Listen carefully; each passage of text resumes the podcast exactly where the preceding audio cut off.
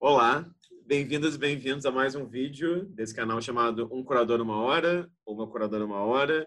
Explicando um pouco o que consiste esse canal, se trata de uma série de entrevistas com curadoras e curadores de diferentes regiões do Brasil, de diferentes gerações, com diferentes práticas nesse campo da curadoria em artes visuais. Então, hoje temos aqui, numa segunda tentativa, uma entrevista com uma pessoa muito ilustre lá do outro lado da câmera. Queria agradecer a presença dela aqui com a gente. Queria pedir para ela, por favor, se apresentar para quem estiver vendo. Bom, antes de mais nada, eu queria agradecer ao Rafael pelo convite de estar aqui. É, eu já contei para ele que eu virei fã do canal e que eu já assisti quase todas as entrevistas que têm sido minhas companheiras nesse momento de pandemia e de quarentena, agora nem tão quarentena assim, mas que tenho aproveitado meu, meus tempos para ouvir e tenho aprendido muito. Então, por isso também estou muito feliz de participar aqui desse trabalho. É, eu me chamo Luiz Espada, eu sou de Florianópolis, Santa Catarina.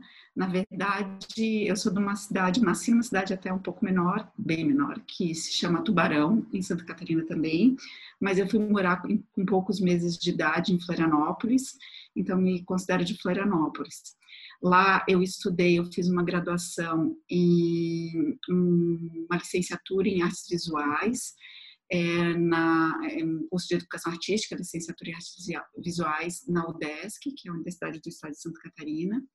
E depois, em 2004, eu vim para São Paulo para fazer um mestrado na área de História, Teoria e Crítica de Arte da Escola de Comunicações e Artes da Universidade de São Paulo, na USP.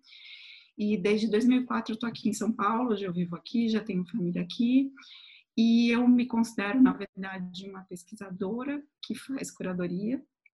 E eu trabalho é, com curadoria desde 2008 é, no Instituto Moreira Salles. Eu sou, faço parte do, do grupo de curadores da instituição.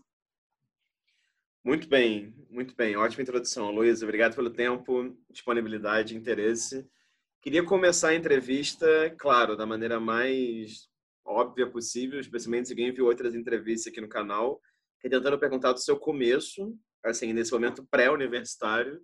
Eu queria que você contasse para a gente como é que deu esse seu interesse pelas artes visuais antes de você uhum. decidir ingressar né, na UDESC, lá em Florianópolis, e estudar educação artística. Rafael, eu sou de uma família assim, classe média. O meu pai é economista, minha mãe foi professora primária, vida no primário, né, de escola estadual em Santa Catarina, em Florianópolis, a vida toda. É, não era uma família que tinha muita relação com as artes. Então, na verdade, eu sempre, enfim, não, não tinha, era uma coisa longe do meu planeta, assim. E, mas eu tenho um irmão mais velho que quando eu tinha 13 anos, ele tinha 18, ele optou pelo teatro. Ele quis ser ator e começou a estudar. E ele veio para São Paulo com 19 anos para estudar na ECA, é, é, na, no curso de teatro da ECA. Mas lá em Florianópolis, quando eu era ainda né, nesse início de adolescência e ele também na cidade, é, quando ele começou a fazer teatro lá, ele começou a trazer um tipo de referência cultural para dentro de casa que para mim foi um pouco foi marcante e espantoso. Eu acho que a minha introdução ao universo das artes, de modo geral, é, eu devo muito a esse meu irmão mais velho, Tomás. E ele tinha umas amigas, namoradas, que uma era cantora, outra atriz, e eu ali, adolescente, eu achava elas lindas e incríveis, e eu acho que eu fui me espelhando naquilo, naquele universo. E ele lembra muito de cinema, assim, Fellini, Derek Jarman, umas coisas que eu nunca tinha visto na vida.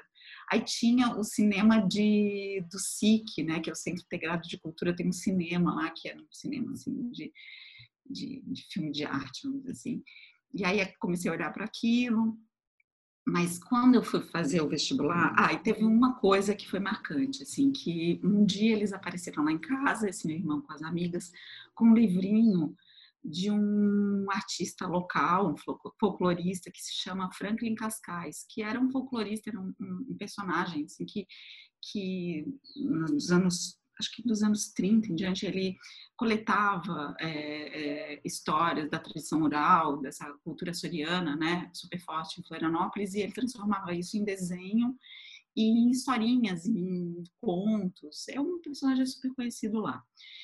E aí eles trouxeram um e, ele, e é muito rico a coisa gráfica dele, assim, é tipo que a gente chama de arte naif, né? Que não sei se nomes meio ruins assim, mas é, eu achei aquilo belíssimo, fiquei interessada. Tinha também uma outra coisa meio anedótica, assim, que a minha mãe ela era professora de primário, então ela, ela recebia muito livro didático em casa e eu sempre gostei muito de literatura, é, história. Então esses livros dessas disciplinas eu pegava para mim, ficava olhando eu lembro de ter um livro que a introdução era um livro de literatura é, abria com uma reprodução do Guernica e com uma leitura do Guernica, assim, nem lembro exatamente o que, era, mas eu achei aquilo, não sabia que aquilo existia, achei incrível poder olhar uma imagem, muita coisa. Eu, assim, devia, isso devia ter uns 16 anos.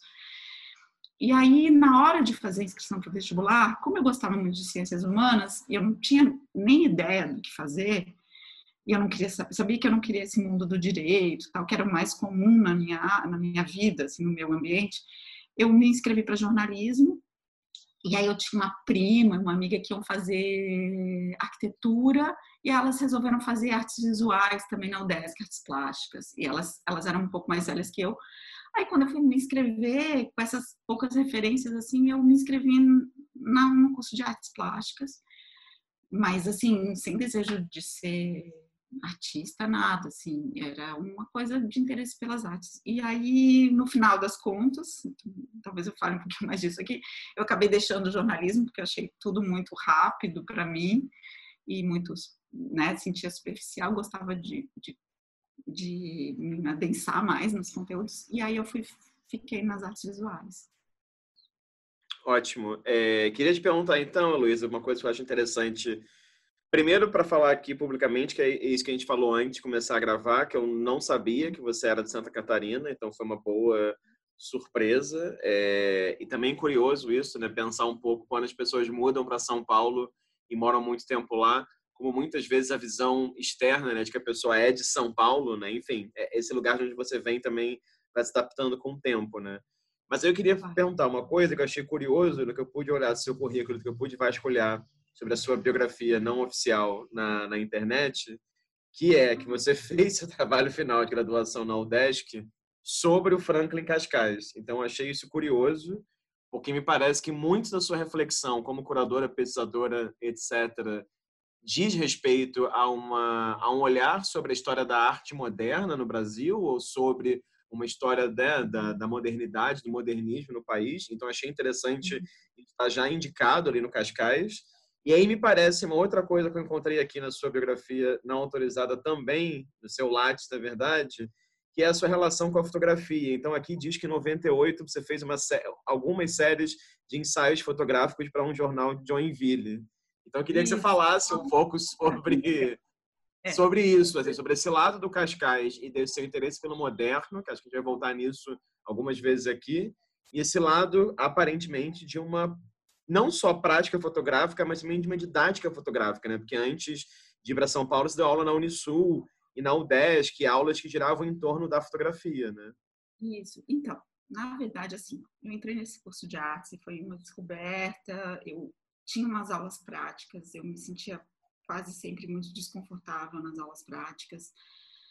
É, mas eu acho que tem duas coisas que marcaram muito a minha graduação e que, no fundo, estão comigo até hoje, assim, claro que transformadas, mas assim, é, a primeira coisa foi que eu me meti em pesquisas de iniciação científica. Eu fiquei assim, tive duas bolsas de iniciação científica em torno do Franklin Cascais, tá? E o, a obra do Franklin Cascais está no Museu de Antropologia da Universidade Federal de Santa Catarina. É, é como eu falei, ele tem manuscritos, ele tem esculturas em, em argila, né? E tem esses desenhos, tal, muitos caderninhos, muita coisa. Na época, quem me orientava era a professora Regina Melim.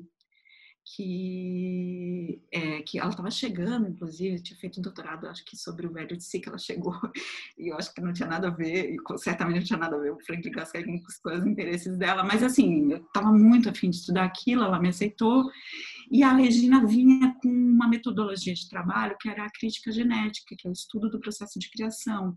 E ela me sugeriu aquilo, achou muito adequado, porque eu estava justamente. O que eu fazia nessa época?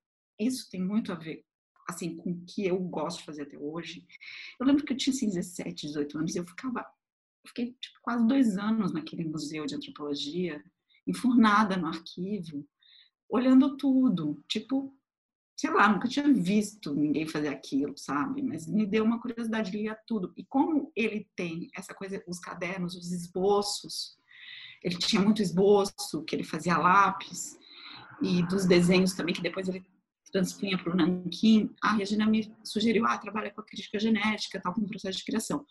Não é um, eu não entendi nada de metodologia nenhuma na época e, e foi muito legal. É uma metodologia que eu não me aprofundei, não é uma coisa que eu, que eu, que eu levei para o mestrado, para o doutorado, mas com certeza é algo que eu aprendi muito e talvez tenha um pouco desse background, assim, quando eu me aproximo de alguma coisa, né? De entender, querer entender como que a coisa nasce, é, me, me interessa de todo modo. Mas, assim, eu acho que essa experiência de pesquisa com bolsa, Luciane, porque eu gosto de falar, porque hoje em dia está tão difícil, né? Eu, eu, fui formada por essas bolsas, assim, sabe? Eu tive essas, foi muito importante para mim, assim. E, e aí eu até Aí escrevi o trabalho, no final eu me inscrevi num concurso lá do município, da Fundação Franklin Cascais, que é uma fundação de cultura da cidade, eu ganhei um prêmio, foi publicado em livro, isso que eu escrevi, é um livrinho. Hoje, claro, eu acho engraçado, assim, não tem, é muito distante do meu olhar sobre as coisas, mas mas foi muito legal, assim, para mim foi muito marcante, importante fazer de fato uma pesquisa, escrever me preocupar com a escrita. Eu acho que desde aquela época eu era muito neurótica, com uma escrita clara, com queria que aquilo fosse palatável para outros mundos que não são o meu, assim, sabe? Isso eu tenho até hoje. Bom, isso foi uma coisa que ficou muito forte, mas dentro daquele curso, que depois ele foi formulado, tudo a gente tinha muitas aulas práticas, como eu falei, eu me sentia muito desconfortável nas aulas de pintura e desenho, mas enfim, estava lá aprendendo também de alguma maneira, tinha as aulas já teóricas que eu me identificava mais, né? Mas aí na, na, fotografia eu me encontrei, assim, foi muito doido, porque eu fiquei muito interessada e eu me tornei monitora. Eu fui anos monitora das aulas de fotografia, acompanhava, por isso também depois eu me tornei professora, né, por um tempo. É, e aí eu ficava lá no laboratório, pegava chave, no feriado, ficava lá o dia inteiro e, e, e, comecei a ler muito, me interessei por esse universo e fui muito por conta própria, estudar muito fotografia, assim. E aí ficou uma coisa meio paralela, porque na história da arte tinha ido para esse canto e a fotografia eu fui mais para a prática e ainda querendo conhecer um, um planeta que não era dado ali no curso de arte, sabe? Eu fui muito meio assim, por minha conta, como eu falei. E aí, é, eu tinha que, quando eu me formei, eu tinha que trabalhar. Eu trabalhei um tempo em Florianópolis como fotógrafa, em várias áreas, porque eu precisava ganhar dinheiro e, tinha que resolver a vida. Mas esse trabalho que eu fiz, eu fiz até uma exposição no Vitor Meirelles. E foi muito legal. Começou com a Regina Melim, era chamava Artistas e Ateliês. Eu acho que para mim é um trabalho que eu tenho assim muito caro também, porque eu acho que tem tudo a ver com o que eu faço hoje. Eu fiz com a Regina, e sabe com quem? Com a Raquel Stolfe. Ah, claro. E aí, tinha outras pessoas envolvidas, mas no final ficou eu e Raquel, que é uma querida amiga até hoje, pessoa que eu adoro, que conheço desde aquela época. Aliás, a gente estudou no jornalismo juntas, entramos juntas e as duas abandonaram o jornalismo, foi engraçado. E aí, é, a gente ia, eram 10 artistas, 10 ateliês é, de Florianópolis, artistas de vários lugares, mas assim, é, quer dizer, que moravam ali, mas baseados ali, né? Mas todos artistas contemporâneos, e a gente ia, e aí um jornal, é, época de Joinville, que era editado um caderno de cultura por um amigo nosso, que é poeta, o Denis Radins, eles convidaram para a gente publicar durante, foram 10 domingos, e ficava na capa, assim, a gente adorou, e a Raquel escrevia, aquela escrita da Raquel super poética, e as minhas fotos, e depois teve essa exposição, mas eu acho que ali já era uma coisa assim, eu me dediquei bastante à fotografia, mas eu acho que foi muito tranquilo também o, o a transferência assim para outro lugar, para outra coisa, quando eu resolvi fazer que eu queria voltar a estudar, né? Eu tive um tempo assim em Florianópolis fazendo essas coisas meio perdida assim. E quando eu, eu eu pensei em fazer um mestrado, veio a ideia de trabalhar com Geraldo Barros, porque foi esse artista que era esse lugar que assim, que não era só um fotógrafo, né? Tinha essa eu não tinha interesse também do ponto de vista teórico, nunca foi só a história da fotografia, ou só a fotografia, sempre foi é, o, o, lugar da fotografia na arte moderna e agora contemporânea, assim, né? Os, esses lugares, como que a fotografia também trans, a fotografia junto com todo um sistema da uma indústria, uma mudança né, de vários é, aspectos da vida, né, do que a gente chama de modernidade, transformam, transformaram essas sociedades e, e interferem nas artes visuais, né? Enfim, essas coisas estão todas muito juntas, assim. E eu queria ir por ali. Eu achei que o Geraldo Barros era um caminho. E aí que eu tentei e consegui ser aprovada no mestrado na USP que eu fiz o mestrado doutorado com orientação do Tadeu Chiarelli. Então, assim, ali, quando eu encontrei assim, o Tadeu, a Ana Teresa, aquele tipo de abordagem para a fotografia, que era um viés da história da arte, eu me encantei, assim, disse, não é aqui que eu quero ir, assim, né? E aí foi. Agora, é... Uma dúvida, então, que eu fico. Queria te perguntar por que é que você escolheu São Paulo nesse sentido, né? Porque, claro, você podia aplicar, por exemplo, não sei se chegou a aplicar, mas enfim, tem, por exemplo, sei lá, o polo de fotografia e trabalho no Rio de Janeiro, né, na UF. Algumas pessoas, tinham algumas pessoas nesse momento oficialmente trabalhando com fotografia. Queria te perguntar isso, assim, por que São Paulo? E aí uma segunda pergunta dentro disso. Como foi a mudança para São Paulo, né? Porque é uma cidade radicalmente diferente de, de Florianópolis. E uhum. como é que foi, como é que foi as suas, primeiras, essas suas primeiras experiências com textos sobre arte contemporânea? Porque pelo que eu vi aqui no seu currículo, né, nesse momento, 2004, 2003, mesmo se não me engano, você começa a escrever sobre exposições ou para exposições no Maria Antônia, em alguns lugares assim. Eu queria te perguntar como é que foi esse começo. Eu tenho que olhar meu currículo se eu vim para São Paulo em 2003, 2004. Depois eu vou checar isso. Enfim, mas assim, ó, é, por que São Paulo, tá? Eu acho que eu tinha me sentia mais confortável em São Paulo porque meu irmão já tinha morado aqui, tinha uma coisa mais familiar, assim, né? De, eu acho que tinha uma prima que tinha vindo para cá. É, mas principalmente porque teve um, um, festival de artes lá em Governador Celso Ramos, que é uma cidade perto de Florianópolis, uma cidadezinha, e foi num hotel, foi uma coisa organizada pelo pessoal de lá, e que veio um monte de gente do Brasil para dar workshops, e veio, entre, tinha várias aulas teóricas, e o Tadeu que era ele veio. E ele fez um, isso foi se eu vim para São Paulo em 2003, deve ter sido em 2001, 2002, não sei. É, e ele deu um curso, um mini curso, assim, sobre é, arte e fotografia no Brasil, alguma coisa desse tipo, falando de nomes da história da arte e tal. Foi, aí eu fiquei assim, putz, parece que aquilo fazia muito sentido para mim. Eu, me, eu achei que aquilo, puxa, aqui eu posso fazer. E aí ele mostrou, Geraldo, eu acho que talvez eu conhecesse pouco, eu já, eu já conhecia o Geraldo Barros, eu tinha, tinha um catálogo dele, mas é, ali fez sentido, assim, eu senti que ali, e o Tadeu nem me conhecia nada, assim, até tem uma coisa engraçada que a gente dá risada, porque quando eu me inscrevi no mestrado, eu, eu só me inscrevi nesse mestrado, eu me inscrevi, daí eu fui lá, fiz a prova, a entrevista, passei. E eu lembro que foi numa época que ele teve uns problemas de saúde, que ele teve que ser internado, ele teve que fazer cirurgia de potisafena, eu acho. E aí, quando eu cheguei na sala, que eu vim de mudança, né, de, São, de Florianópolis para São Paulo, toda assim, super especial para mim. Quando eu cheguei na sala dele, ele olhou para mim assim: quem é você? Eu falei: eu sou a sua orientanda. Pode entrar então, porque ele não queria que a primeira, ele queria que a primeira aula fosse, porque aulas muito lotadas tinham muito, muitos, é, muita gente que ouvia como, que via como ouvinte. A primeira aula ele queria organizar os trabalhos queria que só os alunos matriculados participassem daquela primeira aula. Depois não, depois liberava geral. Mas assim, era isso. Eu não tinha, não conhecia, não, nada assim. E outra coisa importante falar, aí assim, essa mudança foi muito difícil do ponto de vista emocional. Eu fui morar num apartamento de, também de uma prima, na Praça da República, e com amigas tal. Então, para mim era uma loucura, assim, o choque urbano, né? E assim, naquele momento que a cidade estava como está agora, né?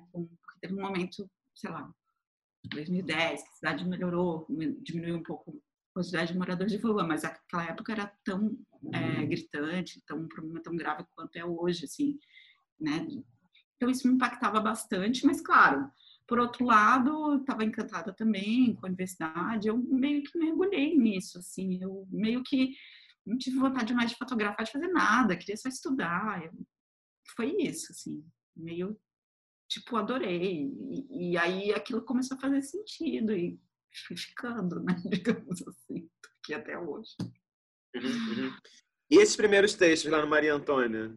Ah, então, aí quando eu entrei na, na USP, é, aí, eu, aí tinha esse grupo de críticos do Maria Antônia, e aí era muito isso, assim, quem os professores, acho que Tadeu era do conselho, aí ele me indicou para eu fazer parte do grupo, e aí eu comecei, aí isso é bem interessante também, assim, porque até então, até então não, na verdade demorou muito para eu pensar em curadoria, anos para pensar em curadoria, não passava pela minha cabeça, que eu queria aprender, estudar, sabe, não tinha muito assim, provavelmente ia ser professora, não, não sabia direito, assim, não pensava muito. Eu queria era consumir informação, assim. E, e aí, só que eu sempre tive essa questão com a escrita. Talvez um gosto por literatura, eu tenho uma exceção, assim, com texto, sabe? E meio exagerado até, assim, eu demoro. E eu acho que talvez o Tadeu tenha notado isso. E aí, me, me eu não tinha também muita noção do que significava crítica de arte. Então, esse contato com Maria Antônia, que era esse pessoal da minha idade, né, a Thais, Thais Apalhares, a Thais Evite, é, né, da minha geração, é, deixa eu ver quem mais que estava lá. O pessoal ali da revista Número, você quer dizer, né? Isso, isso. Assim, o Afonso Luz, eu, a gente se encontrava em umas reuniões, aí tinha os artistas, era assim, Aí ia ter um ciclo de exposições. Aí tinham tais textos para escrever. Foi ali que eu aprendi a fazer texto de parede, texto de catálogo. Sabe? Não tinha ideia disso. Texto era mais uma ideia de texto crítico. Era um textinho super pequenininho que ia ser é, publicado no catálogozinho que eles faziam, super simples. E na, ia para a parede. E ali a gente discutia as obras, discutia. E ali que eu fui entendendo a, tá, o Cauê, o Cauê é uma pessoa muito querida também, que estava ali, Cauê Alves, né? Então ali para mim foi tipo, nossa, sei lá, olhar, criticar, pensar o significado cultural daquilo. Aquilo foi muito potente para mim também, assim, sabe, aquele ambiente e tal. E foi um puto aprendizado, assim, porque eu lembro que o primeiro texto que escrevi era sobre uma fotógrafa, e depois fui indo e tal. E ali virou um pouco, foi dali que muita coisa aconteceu também, assim, porque outros trabalhos que me convidaram acabou sendo, acho que a partir dali, né, desses textinhos que eu escrevia para ali. Uhum.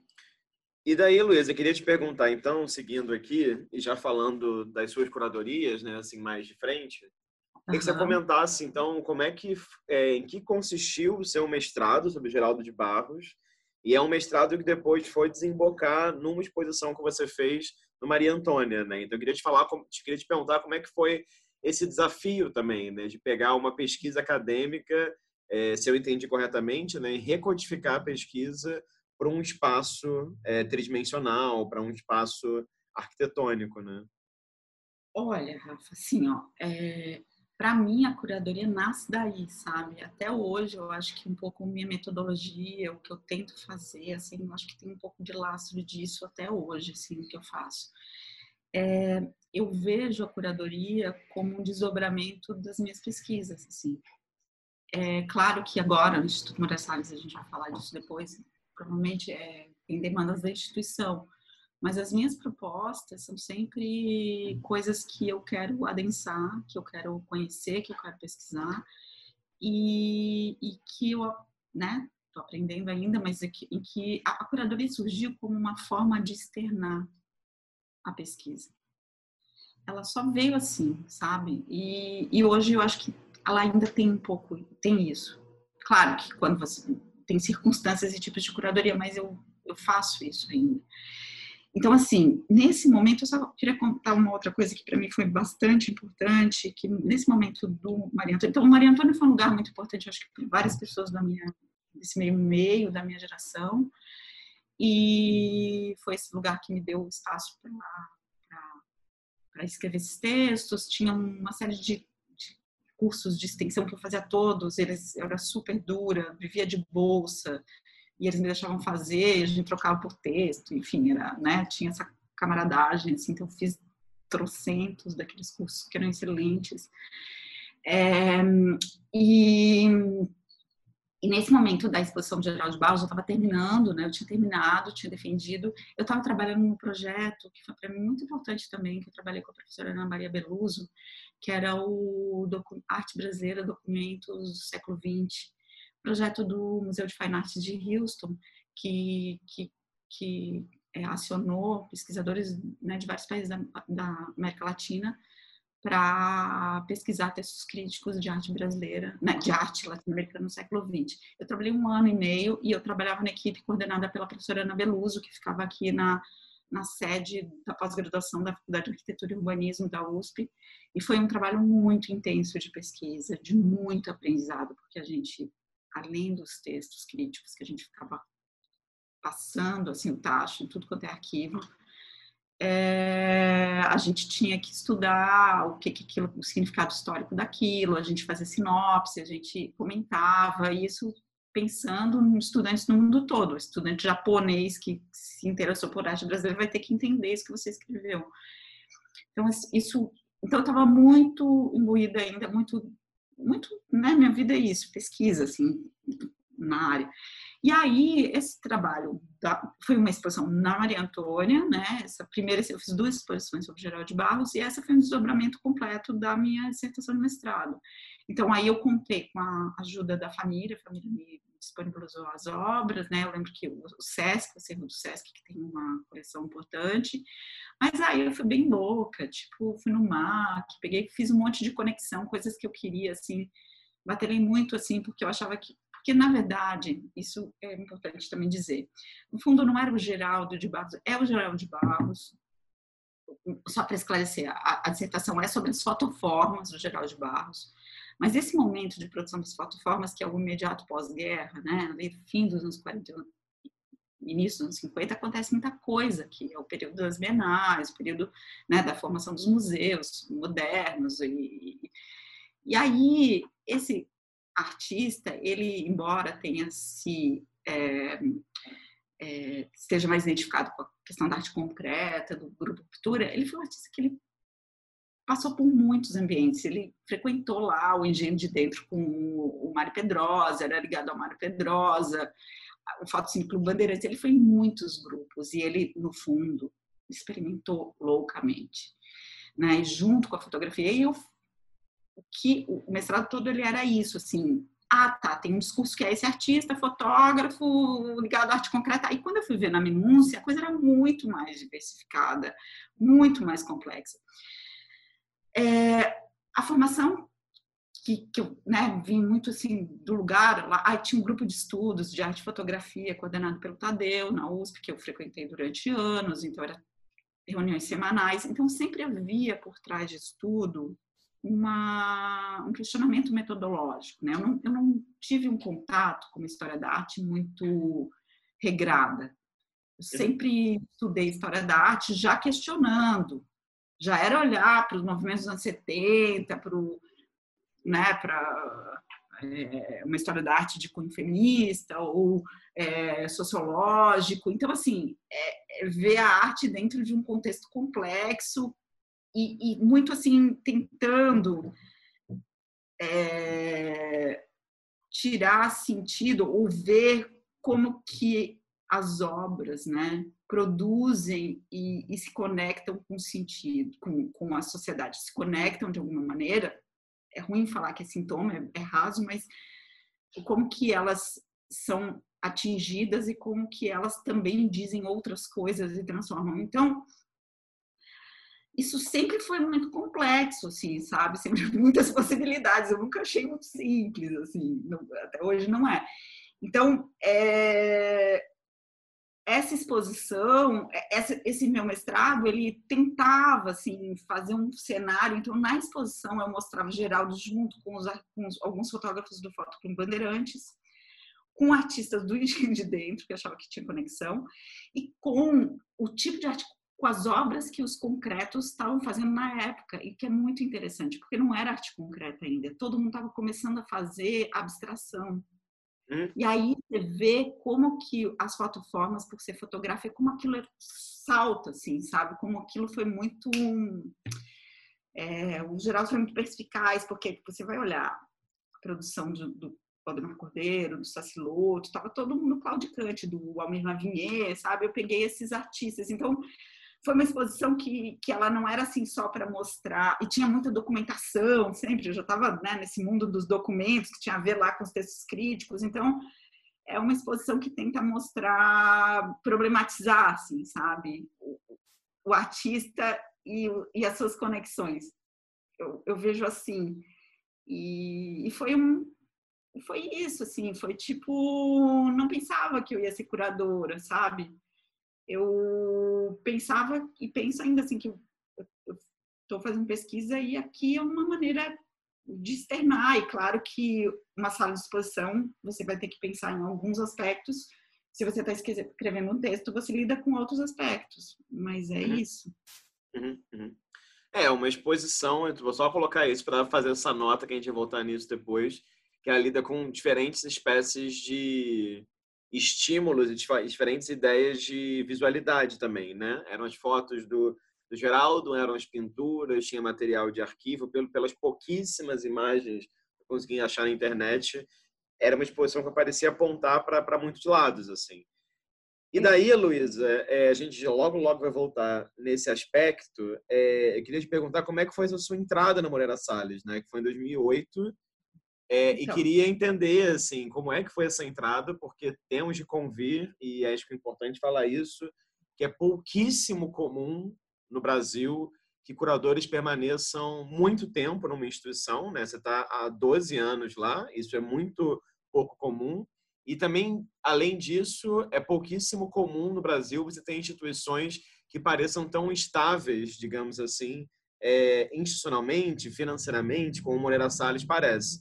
Então, claro, não estou te pedindo para falar em nome da, da, direção da instituição, não é isso, mas é só para te perguntar assim, como é que foi é, a sua entrada e como que você se sente nesse lugar, né, de ser uma curadora institucional de uma instituição que tem o perfil que Moreira Salles tem, né, que tem acervos, que tem esse trabalho com a fotografia, que tem esse trabalho muito peculiar, digamos assim, com a história não só das artes visuais, né, mas da cultura no Brasil. Olha, foi assim nessa mesma época, eu aqui me virando em São Paulo para continuar fazendo, porque eu já tinha entrado no doutorado e tal, precisava me virar para ficar aqui, né? Aquela coisa da vida, assim. E eu tinha feito essa exposição e eu também fiquei quase três anos. Eu vivia, é, eu tinha bolsa, daí acabou a bolsa. Eu sempre tive bolsa, que eu gosto de falar de bolsa, bolsa da FAPESP, bolsa do MPQ de novo, essas coisas me formaram, são fundamentais para a formação profissional de áreas como a nossa. Assim, eu não consigo conceber como que você vai se formar numa área como a nossa sem poder experimentar, né, as pesquisas, assim. Para mim foi muito importante. E aí tinha acabado a bolsa, tal, estava trabalhando no negócio de Houston e eu trabalhava também como é, redatora do, da enciclopédia de artes visuais do Itaú Cultural. Tá? É, trabalhei quase três anos lá. E lá, porque eu tinha já essa conexão com fotografia, escrevi assim, tipo 50 biografias, textos críticos sobre fotógrafos brasileiros de todos os períodos, tipo, muito. E aí, um dos, quem era conselheiro lá, não, a gente passava, enfim, a gente tinha os redatores e tinha um, um conselho que, que revisava os textos, é, Rodrigo Naves, Tadeu Chiarelli, não lembro mais quem. Tinha um jornalista lá que olhava mais essa fluidez do texto, né, porque tinha que ter. Mas aí, a, eu, pela exposição no Maria Antônia e por esses textos, eu fui convidada pelo IMS para trabalhar via Rodrigo Naves, ele que, que me indicou, assim, porque ele, enfim, também foi trabalhou lá um tempo, né, como conselheiro, e, e eles me chamaram.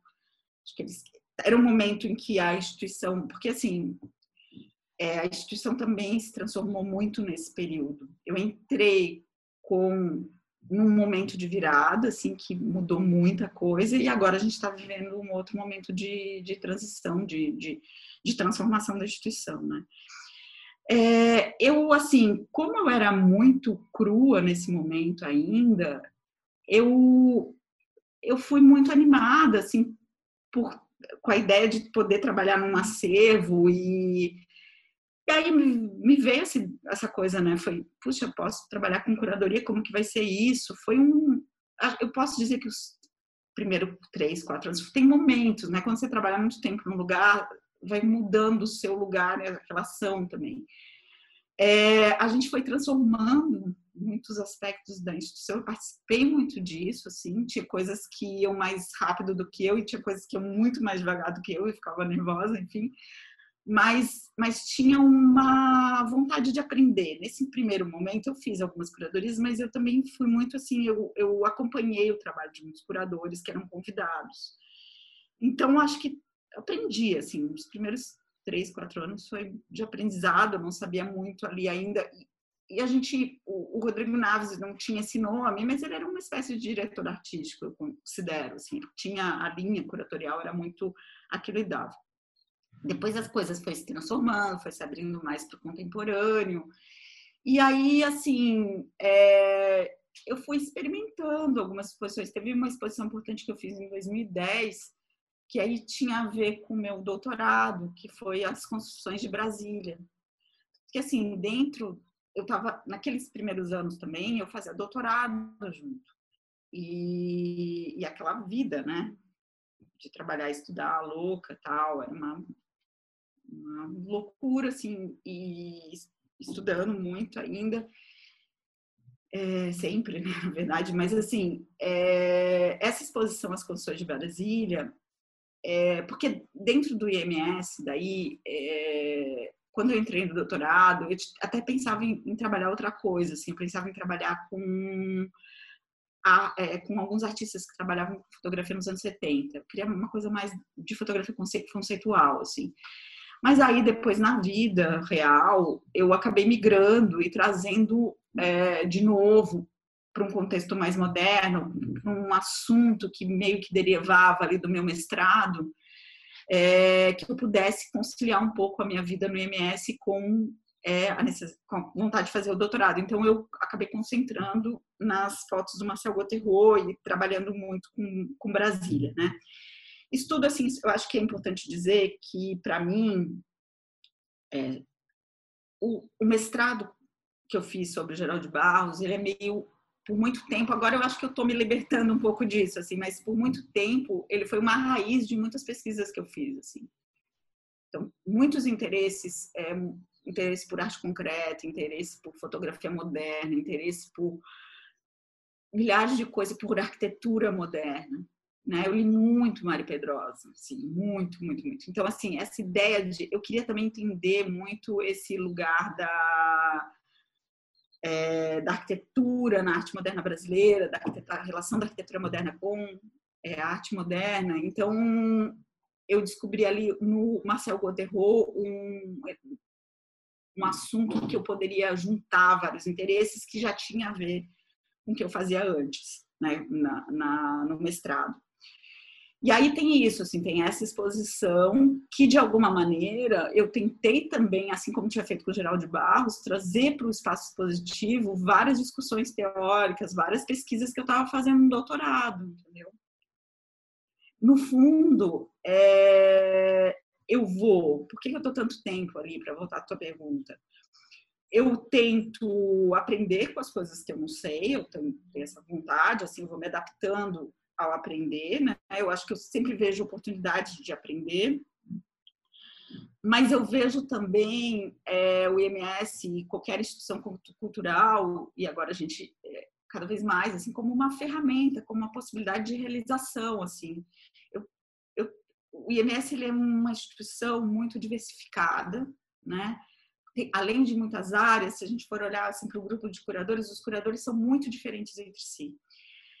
Mas tem uma coisa que eu prezo, assim, e que eu tenho que admitir e reconhecer, que eu tenho muita liberdade de, de ação quando eu faço uma curadoria. Então, a gente vai, é, a gente, depois de muita discussão, monta uma grade, vamos dizer assim, esse é um processo cada vez mais... É, coletivo discutido. Agora a gente tem um novo diretor artístico, que é o João Fernandes, que, que a gente está realmente trabalhando com vários, todos os curadores de todas as áreas juntos, discutindo a programação. Né? E então é, é muito rico nesse sentido. Mas uma vez que eu tenho uma exposição que eu estou fazendo, eu tenho muita liberdade de trabalho.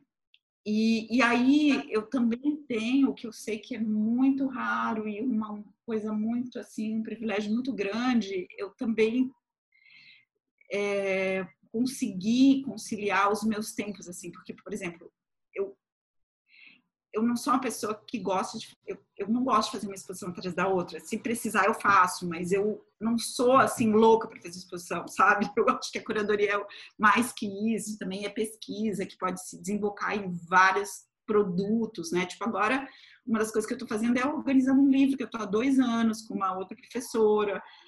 A gente vai. A gente fez um seminário, a gente está revisando os textos, a gente quer fazer um negócio disso, surge um monte de ideia de exposição, mas sabe? Não preciso fazer uma exposição disso necessariamente. E, e assim, então, é, eu prefiro, nem sempre dá, mas fazer coisas que eu tenha um período de pesquisa mais possível, que eu possa que eu possa desdobrar bem assim, para que porque tem uma coisa assim até ecológica, hoje eu digo, né? Pô, você vai gastar uma puta grana, sabe? É custa dinheiro é, custa dinheiro fazer catálogo, custa árvore fazer catálogo. Não vamos fazer, né? Vamos tentar fazer uma coisa que, que vale a pena vir para o mundo, assim. Então, claro que eu estou falando, nem sempre a gente sabe que dá para você fazer do jeito que você quer, mas eu tenho bastante liberdade para dar os meus enfoques, assim. Então, acho que isso me manteve muito na, na instituição e aí você vai levando também, como você está falando, coisas em paralelo, né? Eu tenho algumas outras atuações, coisas que eu faço em paralelo e, e aprendendo, assim. Agora a gente está num outro momento que eu estou me sentindo também, assim, desafiada e, e, tenho aprendido muito, é isso, assim. Acho que se não for assim, eu passo mal, sabe? Agora, é, e você falou é interessante que eu ia comentar, né? Que eu olho, assim, o seu percurso de números de exposições por ano e tem um espaço que acho que é interessante, quase como se cada projeto fosse uma espécie de um pós-doc, né? Assim, tem uma coisa ali. Eu quero dizer assim, é, é, porque eu acho importante falar também, porque a gente não sabe nunca quem vai ver esses vídeos, né? É que eu acho que é bacana pensar também que isso não é também um modus operandi regular de um curador institucional. Tem curadores institucionais, como o pessoal do MASP, por exemplo, né? Um problema citar, que muitas vezes fazem mais do que uma exposição por ano, né? Então, assim, quero só pensar que, né, assim, ou, tem instituições que tem um curador que assina todas as curadorias de exposição naquele ano, são cinco, dez, entendeu? Isso é uma, pode ser uma loucura. Então, assim, é interessante ouvir se falar sobre essa relação entre uma pesquisa, que pode ser de acervo, que pode ser de bibliografia, e esse tempo de gestação, digamos assim, esse tempo de, de preparo, né, de um, de um projeto. É, assim, Rafa, eu, eu tenho a sorte de ter muitos colegas que gostam de fazer bastante exposição. Daí eles gostam de fazer bastante e eu, eu fico assim, mas eu, por enquanto deu certo. Vamos ver se continua. Eu gosto de fazer mais tempo. Tomara que, que os meus diretores lá deixem eu continuar fazendo isso. Agora, tem uma coisa que você falou aí que eu queria que você desse algum exemplo concreto para quem está vendo, que você falou, você falou do Guterro, que foi o tema da sua tese, inclusive eu li a sua tese por causa da minha tese do Guterro, tem umas fotos, é, que claro, tem as fotos do Guterro, da rede de dormir, das fotos lá de Aquiraz, no Ceará, enfim, tem, tem isso tudo. É, lá no Riposato do MAC Niterói, a gente usou parte dessas fotos, inclusive. Sim, essa história é maravilhosa. Eu, eu tentei colocar na tese, mas depois eu achei que não fazia sentido, ia sair muito, mas isso é maravilhoso, essa exposição é, Agora, você falou agora, estava no doutorado e fez a exposição às construções de Brasília. Então, e aí você falou assim, ah, aí algumas questões teóricas da tese eu tentava colocar na exposição. Então, eu queria que você desse para quem estiver vendo, assim, se você conseguir, alguns ah. exemplos, ou um bom exemplo, porque eu acho que é muito difícil é, para algumas pessoas, do público em geral, entender como um tópico teórico da tese pode desembocar numa opção visual ou textual ou, ou de obra dentro de uma exposição.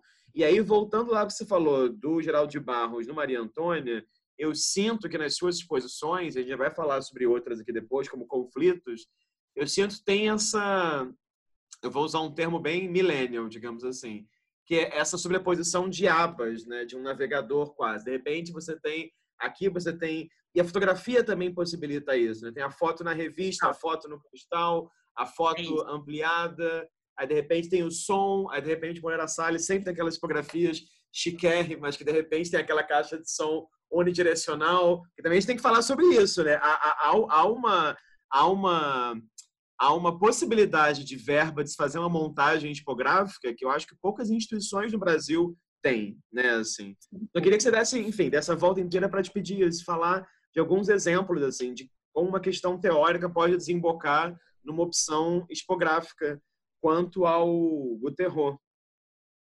Bom, eu acho que no caso das construções de Brasília, eu tinha uma vontade de falar da cidade como imagem, assim, sabe? Como que ela é essa imagem do Brasil, né? Como país do futuro e, e desconstruir isso. Assim, era uma exposição que tinha a parte moderna dos fotógrafos do acervo e tinha toda uma parte contemporânea, tá? que, que era justamente essa desconstrução. Mas eu não trouxe, porque dava para fazer isso de várias maneiras. Então eu tentei escolher obras que que desconstruíam a imagem de Brasília. Então, por exemplo, aquelas esculturas com as notas de dinheiro da época inflacionária, com a cara do Juscelino da, na Jacques Lerner, né, que, que, meio que, que fazem referência à arquitetura sinuosa do Niemeyer, mas na verdade é um monte de nota de dinheiro que fala da inflação e do fracasso desse projeto, assim, né? E, enfim, da, do que aconteceu, né? E, e aí, é, no caso da fotografia, acho que fui amadurecendo isso, sim, mas eu sempre gosto de mostrar a fotografia como ela circulava em sua época e como ela e a minha tese fala disso, né? E como ela é, mostrá-la, porque assim, o que acontece? Tem uma coisa importante aí que é uma questão teórica também. No IMS, ou muitas vezes você trabalha com acervos muito grandes, a gente pode depois falar mais disso, mas onde IMS às vezes guarda, tem alguns acervos, que, por exemplo, do Goterro, tem mais de 20 mil negativos do Goterro. O Goterro não é um fotógrafo tipo o Ansel Adams, sabe? Que fazia cópias de, de exposição, cópia única tal. Não, ele era um, um trabalhador, um, um, fotógrafo que trabalhou no antigo IFAM, né? Que hoje é o IFAM, é, que, que colaborou com revistas, que, que era comissionada como Peter Shire, que a gente vai falar no final, que eu trouxe imagem do Peter Shire. Não fazia cópia de... Não tem o conceito de vintage, entendeu? Uma, uma, grande parte do, disso que a gente chama de fotografia moderna no Brasil não tem conceito de vintage. Então, o que você tem? Você tem um negativo, que você tem que interpretar, como que você vai mostrar aquilo para o público contemporâneo. E aí eu acho que eu, os meus, minhas escolhas são feitas a partir de pesquisa. Por exemplo, no caso do terror, era importante para mim como que as pessoas viam e conheciam o terror na época dele.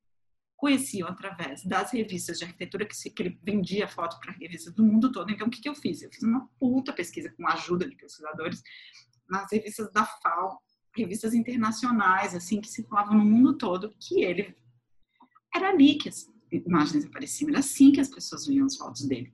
Na revista Módulo, que era a revista editada pelo, né, pelo Niemeyer, a revista do Niemeyer, do Niemeyer, que tratou muito de Brasília, então, assim, as fotos do Goterro eram apropriadas ali, aí tinha lá o designer que botava uma cor, enfim, era assim. E nas exposições, é, organizadas muitas vezes pelo Itamaraty, exposições de, de é, muitas vezes de, de terror comercial, né, feiras, enfim, que, que mostravam o Brasil, o potencial econômico do Brasil para o mundo, né, que é uma coisa que tem raiz lá no século XIX, e que os arquitetos modernos depois, isso durou muito tempo, é, se engajaram muito nisso, fizeram projetos, né, desenvolveram isso desde os caras da Bauhaus, os artistas e os arquitetos da Bauhaus, até os nossos arquitetos modernos, desenvolviam projetos de arquitetura de exposição, né? E aí, às vezes, pegavam essas fotos e ampliavam enormemente, mas assim, não era uma coisa de mostrar a foto. Bom, ter, a gente vai ter essa participação aqui que é difícil de conter.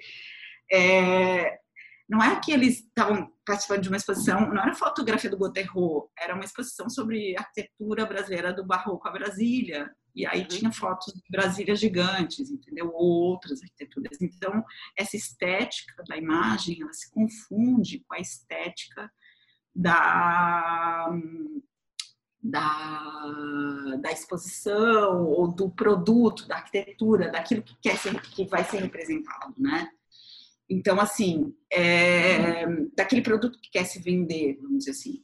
Acho que essas coisas. Então, esse questionamento, esse lugar, esse entendimento do, de quem era o Goterro, é, nesse, nesse momento, né? ou mesmo das fotos que ele fez da Sacolândia que não é, acharam lugar para ser publicadas, as fotos que ele fez das pessoas que moravam nas primeiras favelas ali que se construiu em torno do, do, do, do eixo monumental, ninguém quis publicar.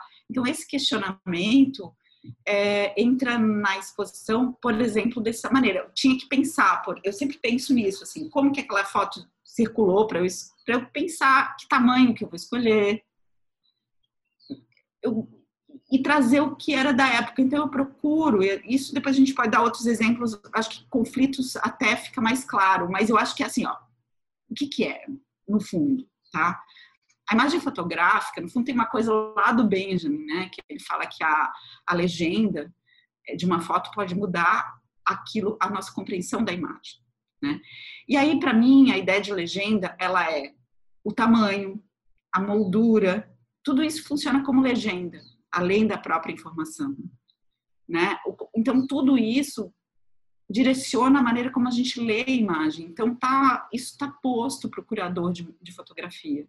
Então, eu procuro, isso é um exemplo, assim, eu procuro mostrar, ou no caso de conflitos que a gente pode falar, deixar claro quando é uma imagem é, impressa agora, porque às vezes você não tem acesso à imagem de época. Tá? Você não vai mostrar, você vai mostrar, mas como mostrar, eu acho delicado, eu acho importante se pensar. E assim, é, tenho essa sorte, sim, só voltando, eu acho que é um, uma condição de trabalho muito especial também, eu acho que é por isso que eu estou tanto tempo lá.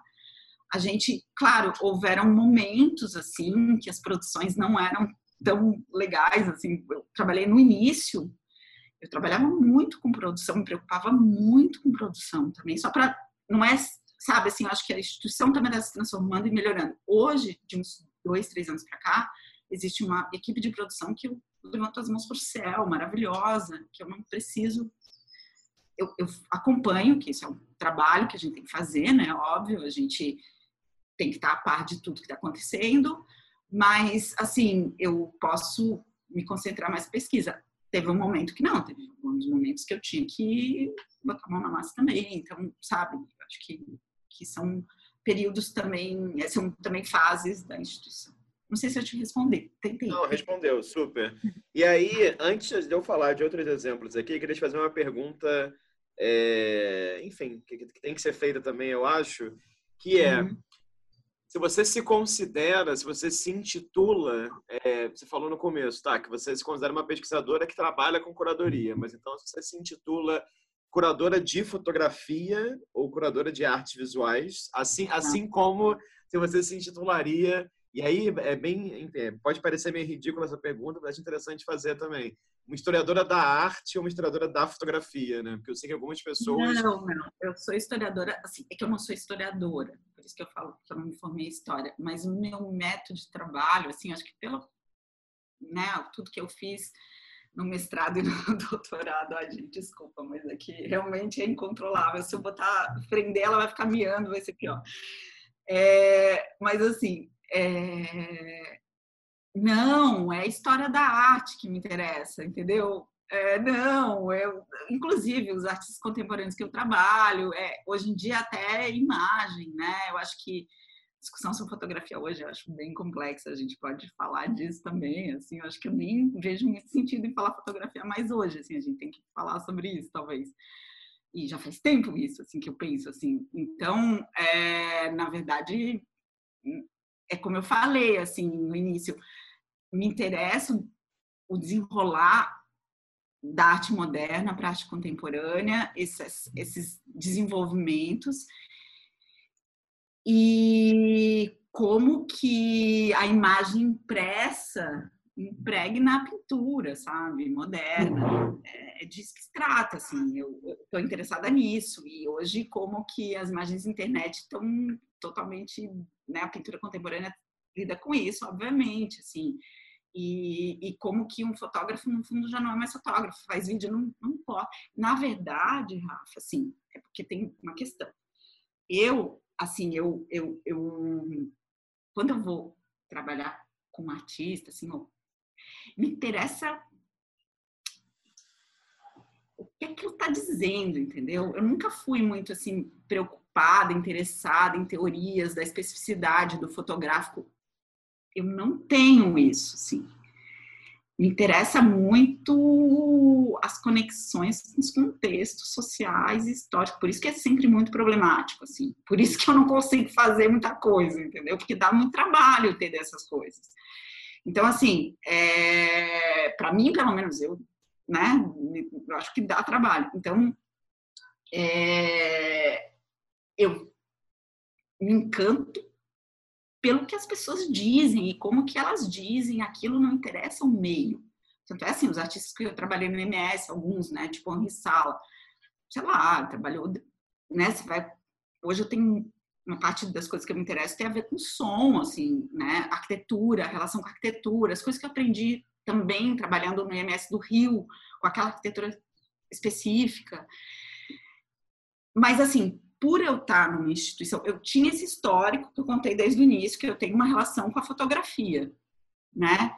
E por eu estar nessa instituição que tem esse acervo, eu me sinto comprometida com o acervo, sabe? Então, eu me sinto, eu assim, as minhas propostas, eu tenho muitos interesses que eu acabo transformando em texto acadêmico e outra coisa e não levo para o instituto. Uhum. Porque eu acho que ali eu tenho que lidar com aquele acervo, eu tenho que e tudo que eu faço ali de alguma maneira vem aí assim tem a ver com, as, com a direção dos diretores artísticos, tal como cada um foi introduzindo ou lê isso, mas para mim é sempre um desdobramento. As minhas propostas, assim, as posições que eu assino mesmo, que eu acho que são minhas, assim, é, que, né, que me representam mais no meu pensamento, é muito esse embate o que, é que, o que, que aquele acervo significa, o que, que essa instituição eu acho que deve dizer. Então, por exemplo, trazer Harun Farok. Harun Farok eu acho que era importante trazer no MS. O MS é, assim, um artista, claro, mundialmente conhecido, mas a gente teve a oportunidade de fazer duas exposições diferentes, trazer um conjunto de obras muito grande, de uma discussão que eu vejo na arte contemporânea que é um artista muito fulcral, assim, né? Um artista que está presente, assim, as questões que ele colocou há muitos anos ainda estão muito é, hoje os artistas contemporâneos que lidam com inteligência artificial, né? Eu acho que tava algumas perguntas o Faroque já estava fazendo, assim, nos anos 80, sei lá. Então, então eu achei, assim, é, ao mesmo tempo se fala de, ele fala de violência, fala de, de, de guerra, dos usos das imagens leitura de imagem. Eu acho que isso tem muito a ver com o IMS e, e por isso que eu propus, entendeu? Uhum, uhum.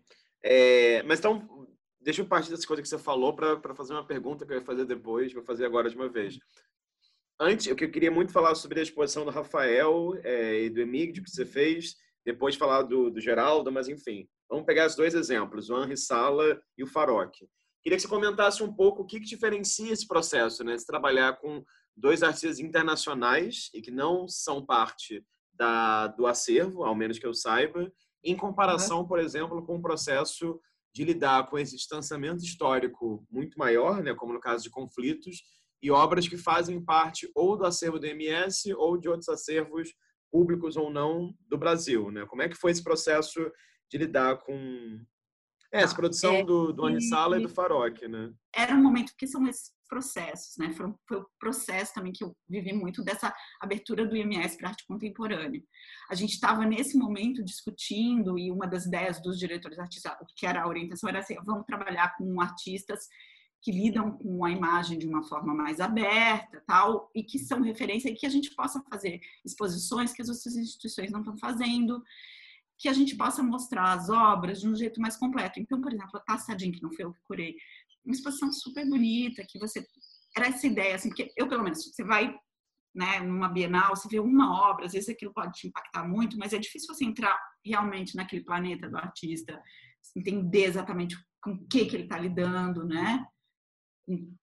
Às vezes é uma cosmogonia, às vezes é um, uma linguagem, enfim, é difícil. E aí a proposta era a gente poder mostrar não retrospectivas, porque o espaço não é grande para isso, mas conjuntos de obras que pudessem revelar e trazer para o público brasileiro uma coisa realmente qual é a questão desse cara, dessa mulher e tal.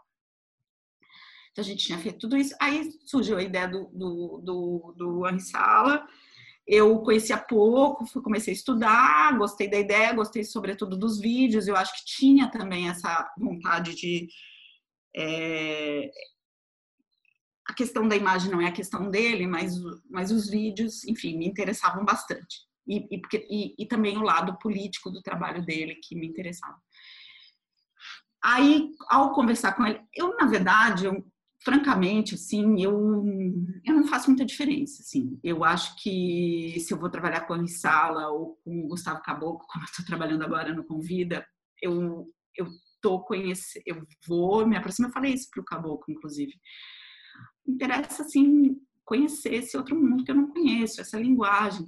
Me interessa entender o que você está propondo, sabe? Porque na verdade os artistas eles estão criando é, formas da gente desconstruir ou ver as coisas, ou representar. E eu e eu acho que, por exemplo, agora, né, no Convida que a gente está trabalhando com os artistas indígenas, eu me sinto tão desafiada quanto comercial, assim, sabe? Porque realmente a gente tem muito a aprender, a ouvir, a, inclusive conceitos do que, que é arte que a gente não, que é diferente do que a gente pensa. Então, assim, fazer curadoria é meio isso, assim, né? E, e no caso do Ansala foi muito legal, foi uma experiência fantástica para mim, assim, foi um aprendizado gigante.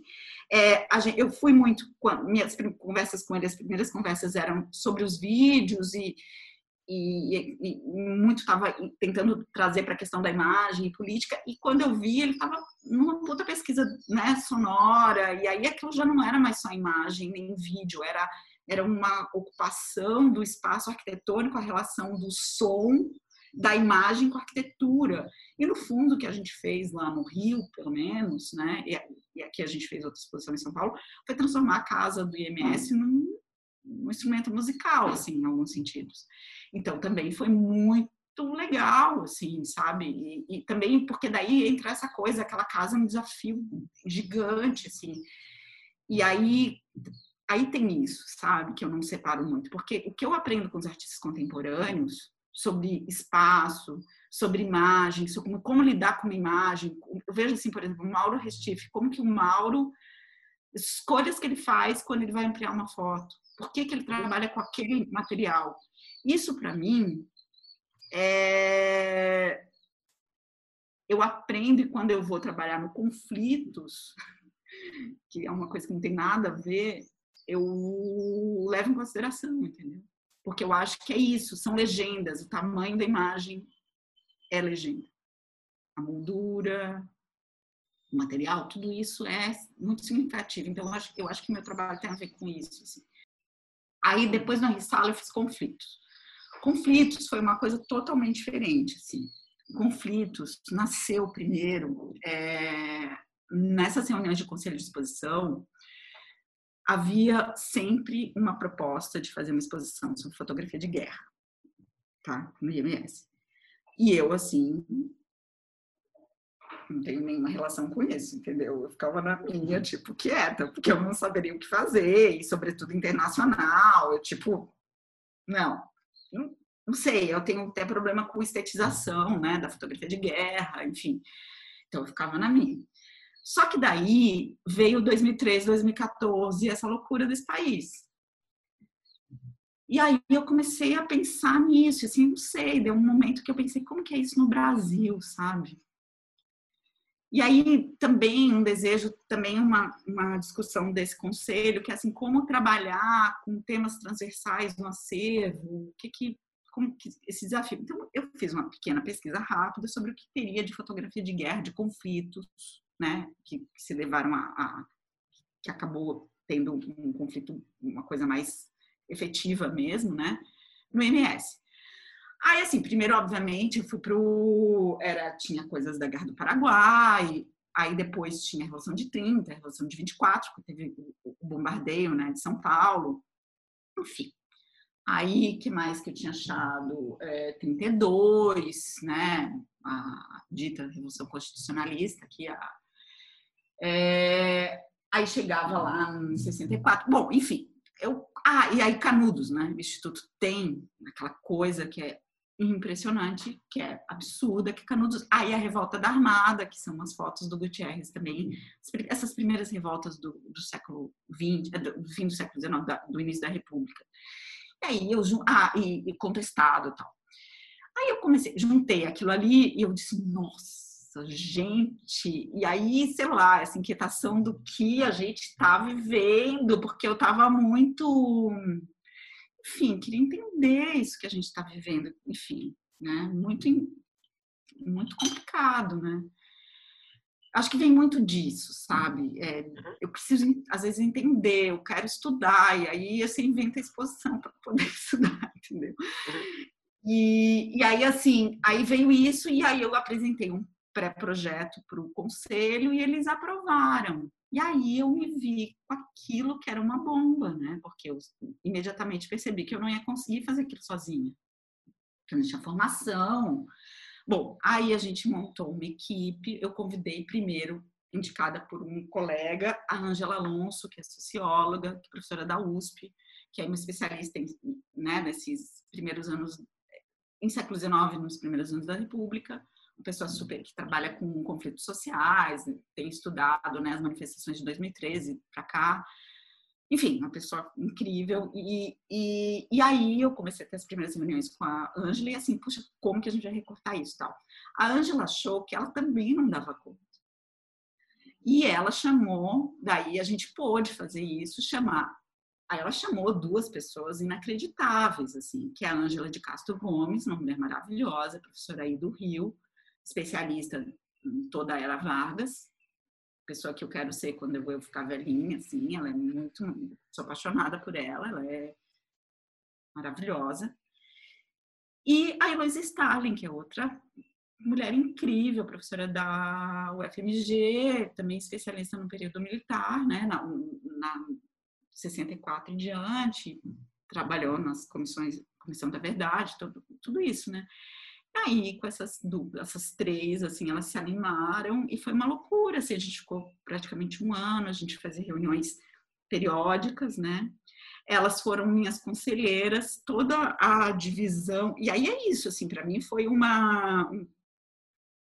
mudou minha forma de olhar o Brasil, e inclusive, é, claro, né? É, de pensar, inclusive, história da arte, assim, porque agora eu sempre penso naqueles movimentos, naqueles conflitos, todas as crises, né? Sei lá, como é que eu vou olhar para o modernismo agora sem pensar Sim. em tudo aquilo que aconteceu, né? Naquelas no bombardeio de São Paulo em 1924, na no tenentismo, tudo isso, né? E, e aí, assim, é, bom, aí eu tive ajuda também de pesquisadores que eu tive que. Porque, porque assim, a gente resolveu fazer uma pesquisa nacional, teve arquivos do Brasil todo, assim, era uma loucura.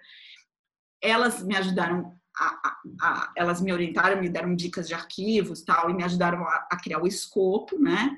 Inclusive, do que, dos temas que a gente trataria, mas a pesquisa de imagem foi toda comigo. E eu tinha um desafio, que a única coisa, assim, que coloquei... Porque, assim, as três, uma historiadora, outra cientista política, outra é, é, socióloga, a tendência, por mais que é olhar a imagem como ilustração. Né? Porque, claro, o, o processo histórico é muito complexo e muito. Né? Se você precisa de imagem para fazer história, basicamente, mas, mas a hora que a imagem entra, é, você tem um problema a mais, assim, né? E eu não podia fazer uma exposição em que a fotografia era ilustração, não tinha menor cabimento. Então, é, bom, primeiro que a gente fez, para mim essa exposição é a exposição e o livro, né? Então eu, a gente dividiu no livro três períodos que elas escreveram os textos principais, mas a gente chamou outros autores para falar especificamente de conjuntos fotográficos, onde eu podia trazer a imagem para primeiro plano. E na exposição é, era muito importante para mim mostrar a imagem de época, porque outra questão de pesquisa que vem para a exposição. A imagem fotográfica é outra legenda, vamos dizer assim, outro. Para a gente conseguir chegar aos significados dessas imagens, faz, é muito necessário a gente entender como que essas imagens circulam entre as pessoas. E aí não é uma questão de falar de vintage, de preciosismo histórico lá, ou de ter a imagem única. Não é, não se trata disso. É entender que a imagem de conflito do bombardeio de 24 de São Paulo circulou como cartão postal. Entender a importância do cartão postal nesse momento, que era um pouco como a gente hoje circula imagem que a gente passa pelo WhatsApp, entendeu? Sim, sim. Porque a gente, as pessoas. Então, assim, algumas coisas eu achei revolta da vacina, achei só em cartão postal. Eu não tinha dimensão do que era o cartão postal para esse momento histórico. Então, assim, ou então, outra coisa, quem que comissiona? Então, assim, a gente começava com a, uma foto é, da Revolução Federalista no Rio Grande do Sul, que era um, um homem sendo degolado, né? A, a, gente não tem muita autoria, não sabe muito, não sabe muito daquela foto. Assim, tem coisa que você não sabe, tem que admitir que você não sabe. Mas assim, depois a gente ia para o álbum do Gutierrez, que foi que é, é, a Revolta da Armada, que é um conflito bem do início da República, que é um bombardeio também dos fortes aí do Rio de Janeiro. É uma, é uma guerra, pequena guerra civil que tem ali e quem ganhou. As fotos que a gente tem são fotos depois do conflito, tá? dos militares vencedores, encomendadas pelo Floriano Peixoto, que, que tinha ganhado o conflito, entendeu? Então, isso é óbvio que isso é significativo para o para a gente entender o que são aquelas imagens. Então, assim, um álbum, daí aquilo, aquilo foi vendido para os próprios é, envolvidos no conflito, foi vendido como álbum, como souvenir na época, né? Então, assim, entender em que arquivos que isso está. Então, é importante mostrar a imagem da época, não é frescura.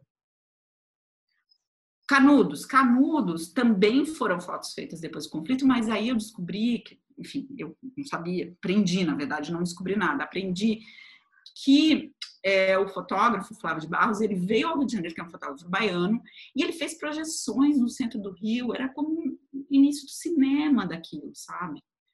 Então, assim, por isso eu fiz projeção, e, e aí a tal coisa, eu tento contar essas histórias. O que eu acho é assim, as exposições, eu tenho esse conceito. Assim, a gente tem que imaginar que, primeiro que a gente, para mim é muito importante assim, quando você faz uma exposição, você está falando com um público muito amplo. Então você tem que não subestimar as pessoas, uhum.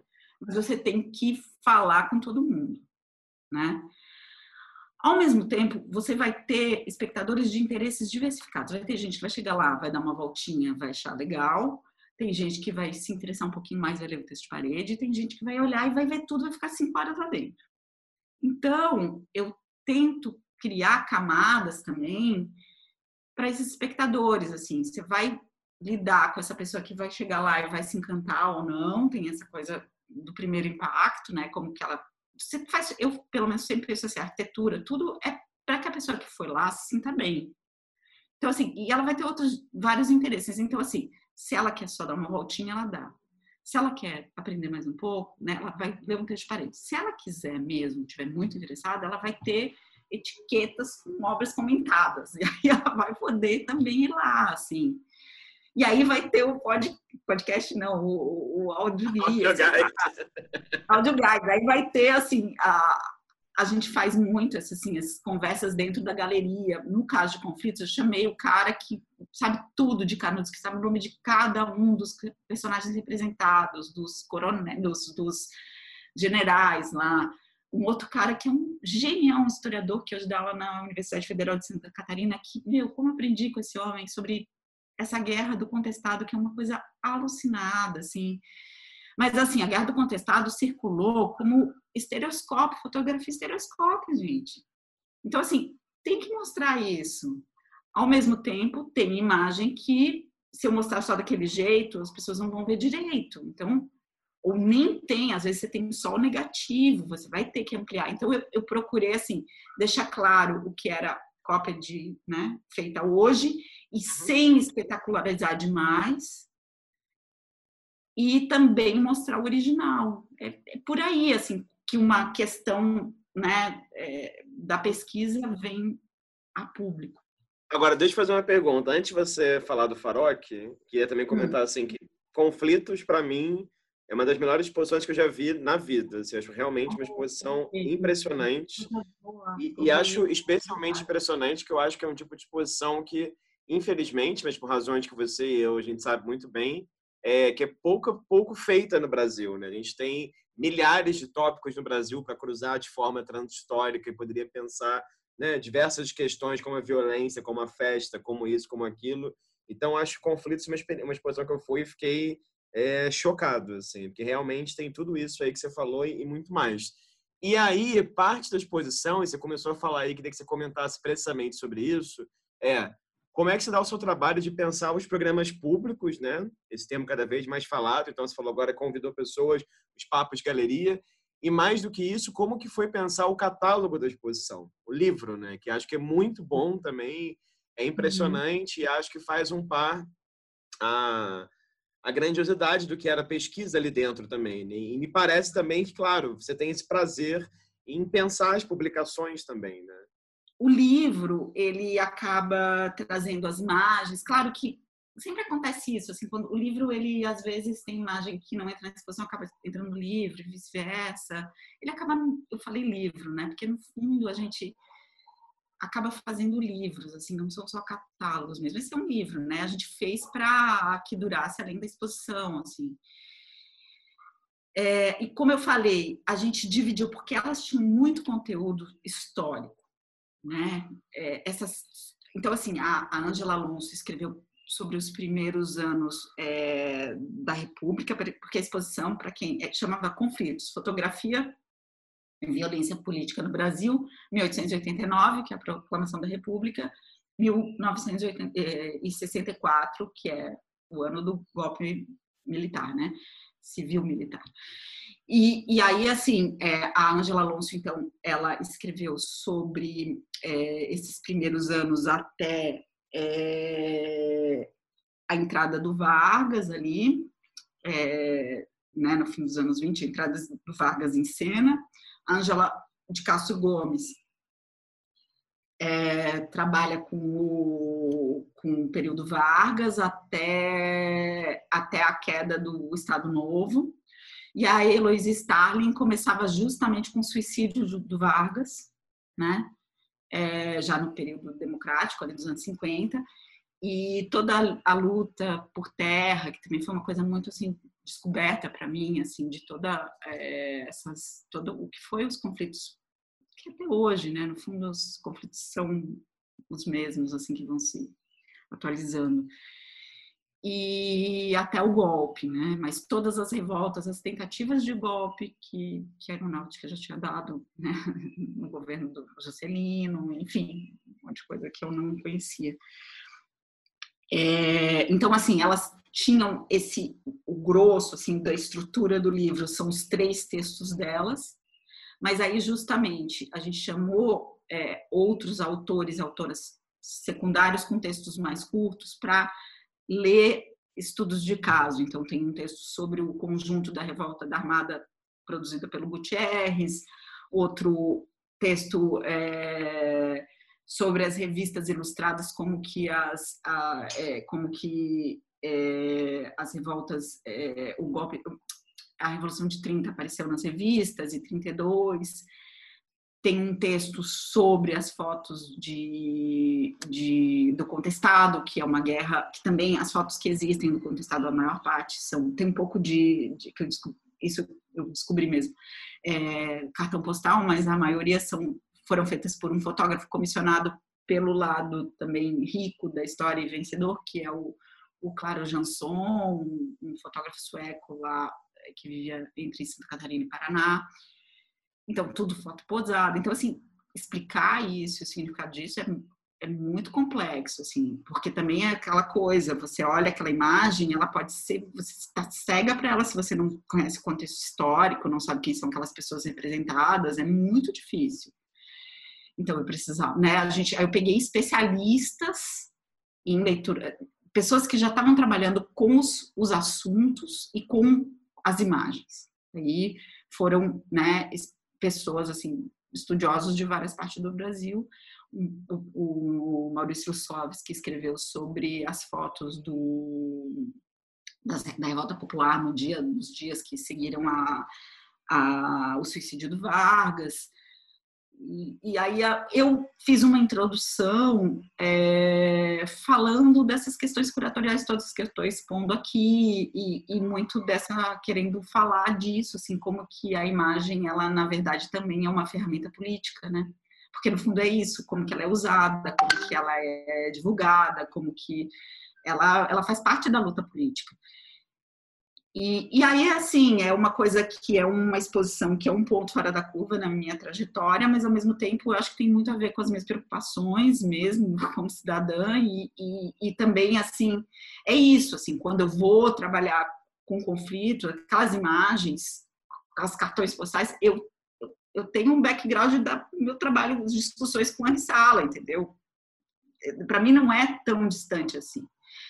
E, e aí, assim, claro, como a gente está falando, a gente foi uma exposição que deu muito pano para a manga, porque era muito conteúdo, então teve vários encontros, né? Eu chamei esses autores dos textos para vir falar, a gente faz esse negócio que a gente chama de conversa é, na exposição, é, é, em frente da obra, enfim, que a gente chama, a gente gosta de fazer uns encontros com o público é, dentro da exposição. Então, assim, é, também teve um texto específico de um estudioso que escreveu sobre canudos. Então, essa pessoa que já tinha estudado muito canudos, aquelas fotos de canudos, veio, fez uma palestra, sei lá, de duas horas, e, e aí o público ali podendo perguntar. E, enfim, é um negócio que se desdobra muito.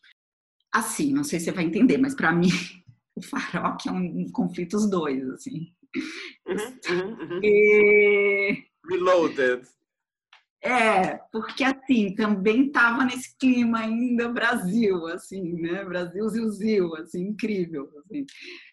E aí, assim, a ocupação da Rocinha pelo exército, né? Essa coisa toda que a gente tem vivido aí, grandes emoções. E, e aí é um pouco disso que eu já falei, né? Que o, o Farok, para mim, fazia sentido por, por ele ser um leitor e um teórico de imagens, para me fazer sentido é, trazer, fazer uma exposição grande dele no MS. Eu trabalhei, preciso dizer, com a Antje Herman, que ela é curadora do State, né, do, do espólio do Farok lá em Berlim.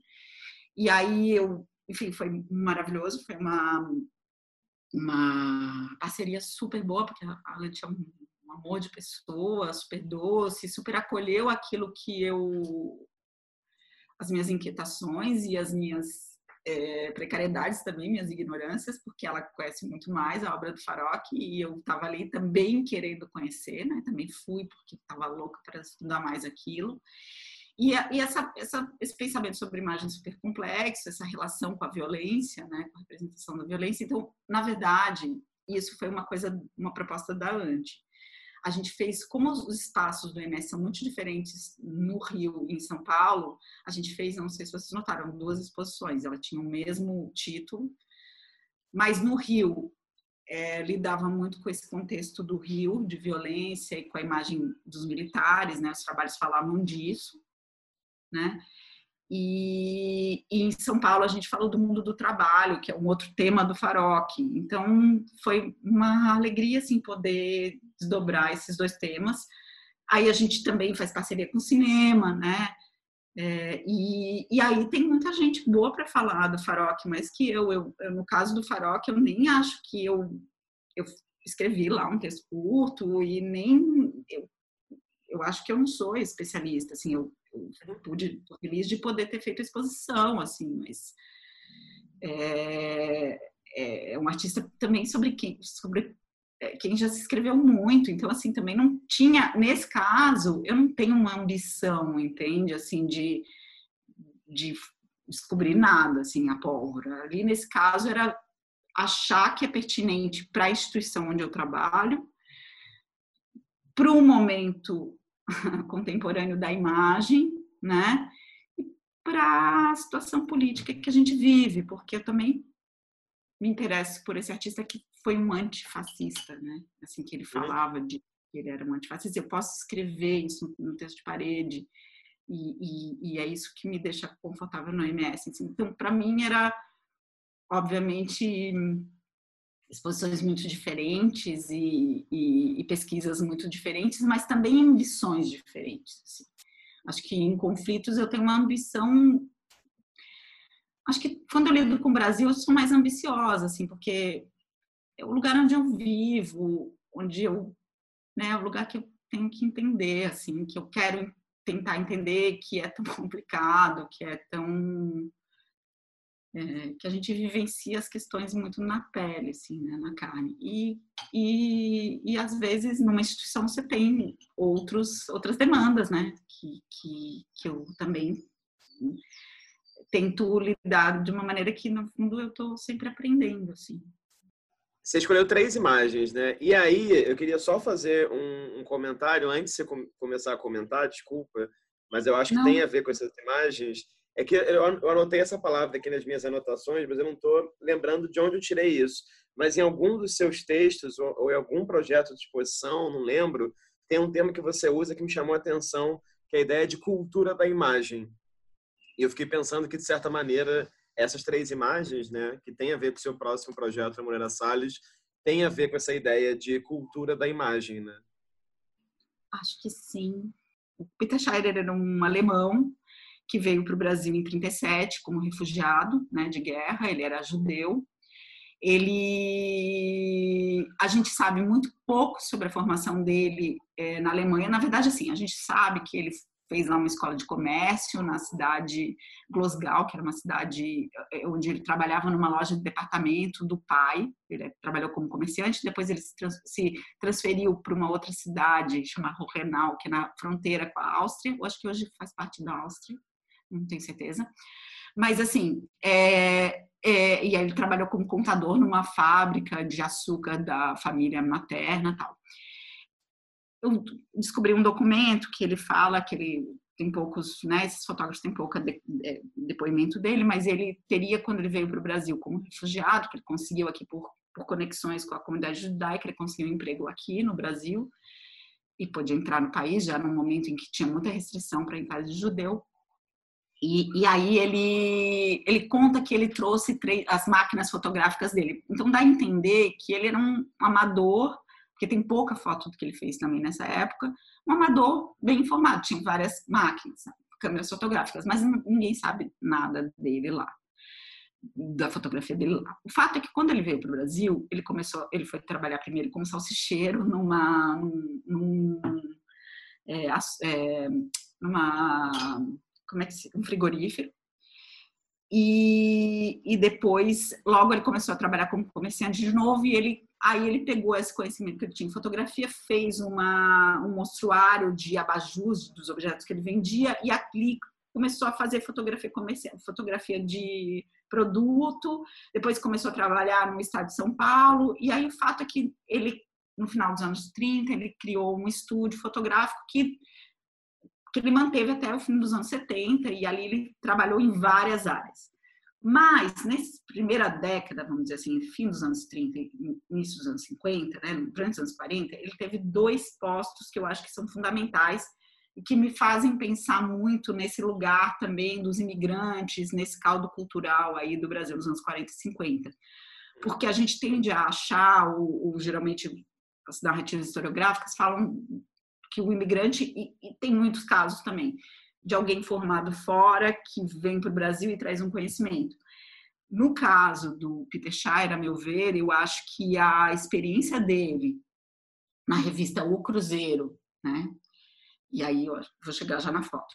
E, e no MASP, porque de 42 a mais ou menos 49, ele trabalhou no Cruzeiro como fotojornalista.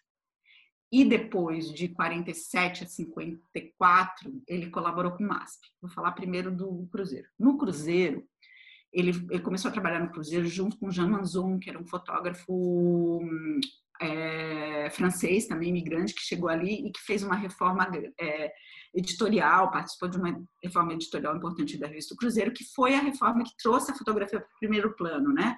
Que, que fez do Cruzeiro uma revista espelhada nas revistas ilustradas europeias e na Life norte-americana, onde a fotografia era mais importante que o texto. Assim.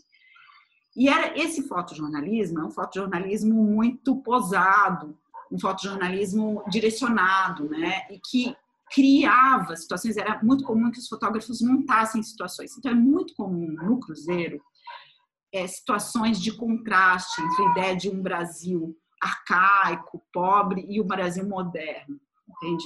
Isso é uma coisa, uma uma, uma retórica que está muito presente em várias fotografias do, do, do Peter Shire. Isso eu estou falando.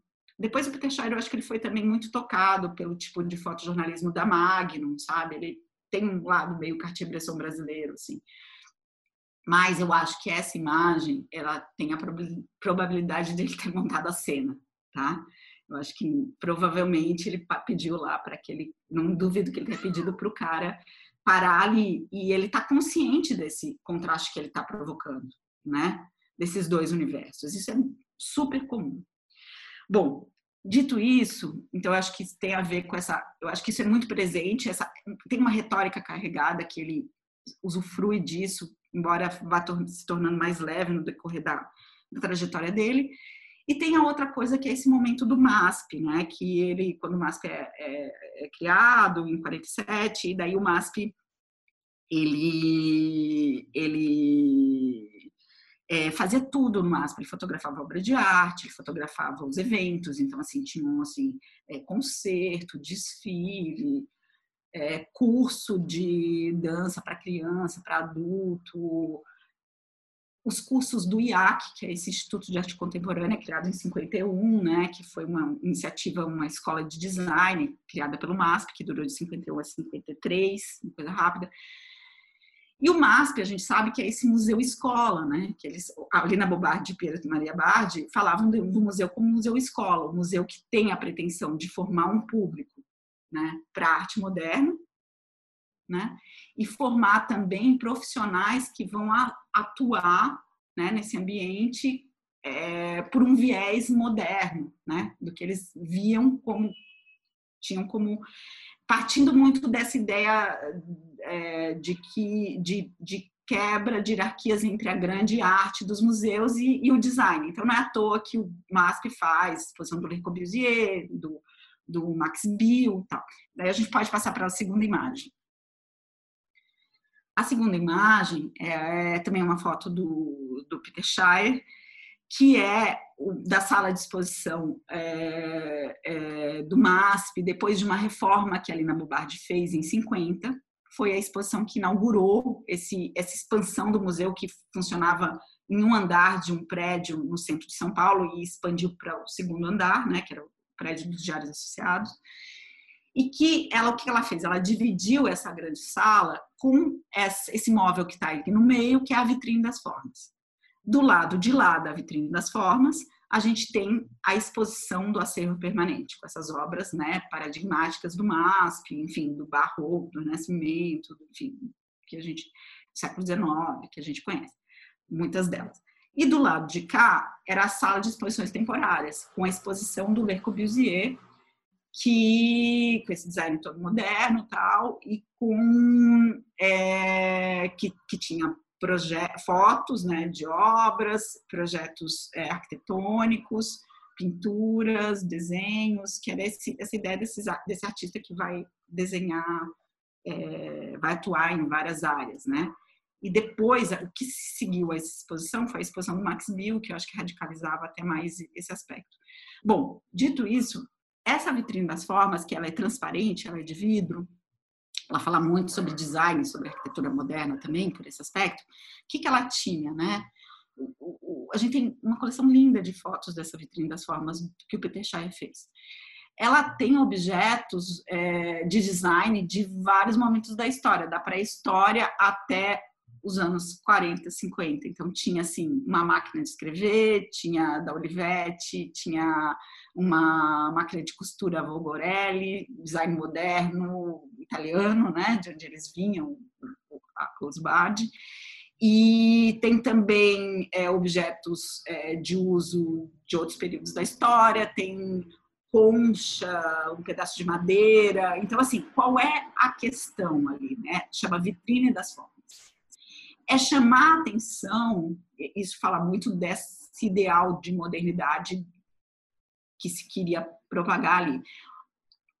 Havia uma descontextualização dos objetos dos seus períodos históricos e uma comparação, né? Você via, então não o discurso era assim, você não interessava o, o discurso histórico, mas a forma em si, é quase como se fosse uma versão é, de objetos da ideia do Max Bill da boa forma, né? Que é esse objeto que é bem desenhado, é, é que o design dele é muito hum, é, responde de uma maneira muito precisa à função que ele deve ter. Isso pode ser falado a partir de, é, a partir de um tronco também, né? Como que aquela árvore se desenvolveu e ganhou aquela forma, que não é por acaso. Então, esse, a natureza faz isso e o designer faz isso também, né? Então, assim, é, e aí você vê, via isso sobreposto a essas obras do, né, desse, as obras clássicas, vamos dizer assim, do, do, do acervo permanente, e esse artista contemporâneo, que era o Le Corbusier, ou o Max Bill, ou os outros que, que trabalhavam também com esse conceito.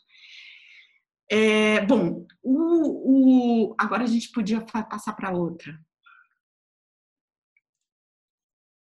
Essa é uma foto muito interessante, também é uma foto do Peter Shire, né?